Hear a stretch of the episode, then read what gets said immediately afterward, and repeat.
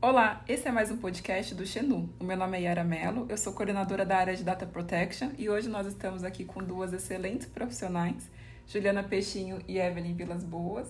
Boa tarde, meninas.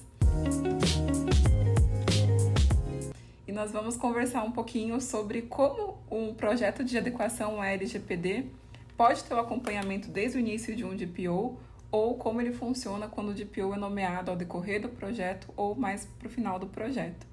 Evelyn, contextualiza para a gente um pouquinho, por favor, qual que é o papel do DPO? Quem é essa figura? Bom, Yara, o DPO ele é previsto na LGPD como encarregado de dados. Então, ele é o responsável por intermediar as relações, as comunicações entre a Autoridade Nacional de Proteção de Dados, os titulares e a empresa.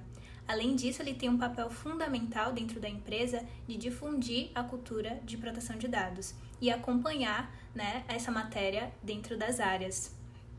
Interessante. Realmente o DPO ele é uma figura muito importante para a proteção de dados pessoais dentro da empresa.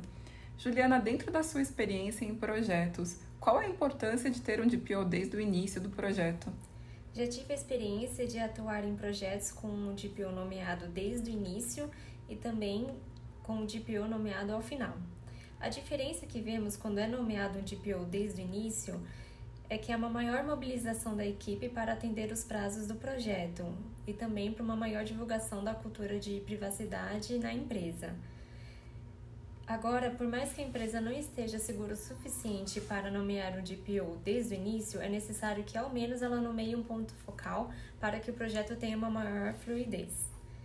Agora, um ponto negativo de uma nomeação de um DPO desde o início é que, por às vezes, diante da escassez do mercado de profissionais capacitados em privacidade e proteção de dados, é nomeado alguém da empresa que não tem o um conhecimento suficiente e que acaba por vezes estar um pouco perdido de como funciona um projeto de proteção de dados.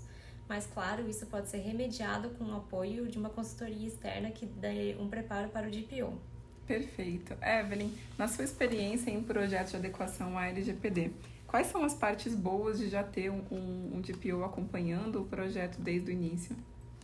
Além dos pontos já bem destacados por Juliana, é, nos projetos em que a gente já tem um DPO desde o início, a gente sente muita diferença na condução geral do projeto. Então, ele acompanha desde as entrevistas, ele conhece muito mais as áreas que ele tem dentro da empresa, conhece as atividades e consegue dar um apoio mais eficiente a essas áreas.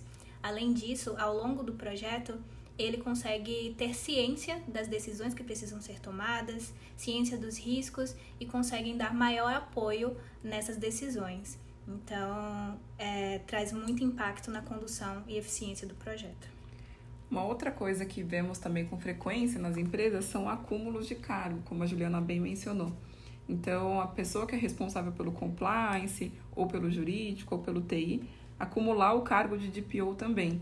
Juliana, como você vê esse acúmulo de cargos?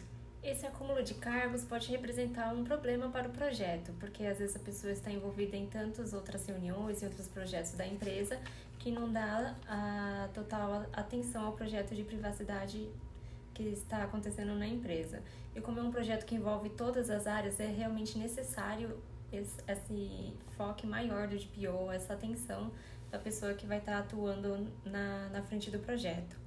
No mais, também é importante a gente sempre mencionar que não é necessário que uma pessoa do compliance do jurídico seja nomeado de PO.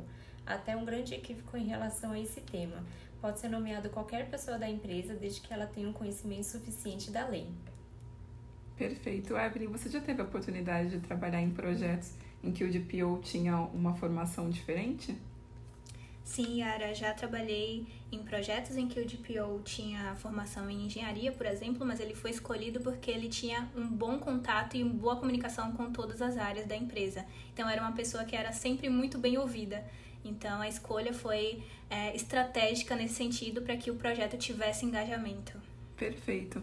A conclusão geral que a gente chega nessa conversa é que não existe certo ou errado escolher um DPO desde o início do projeto ou no decorrer do projeto, ou mesmo ao final do projeto, varia muito de acordo com a estrutura da empresa, caso a caso, o cenário da empresa, a necessidade da empresa. Então, o ideal realmente é analisar o caso e verificar qual será a melhor decisão para a sua empresa. Muito obrigada pela participação de vocês, obrigada aos ouvintes por escutar o nosso podcast. Até mais!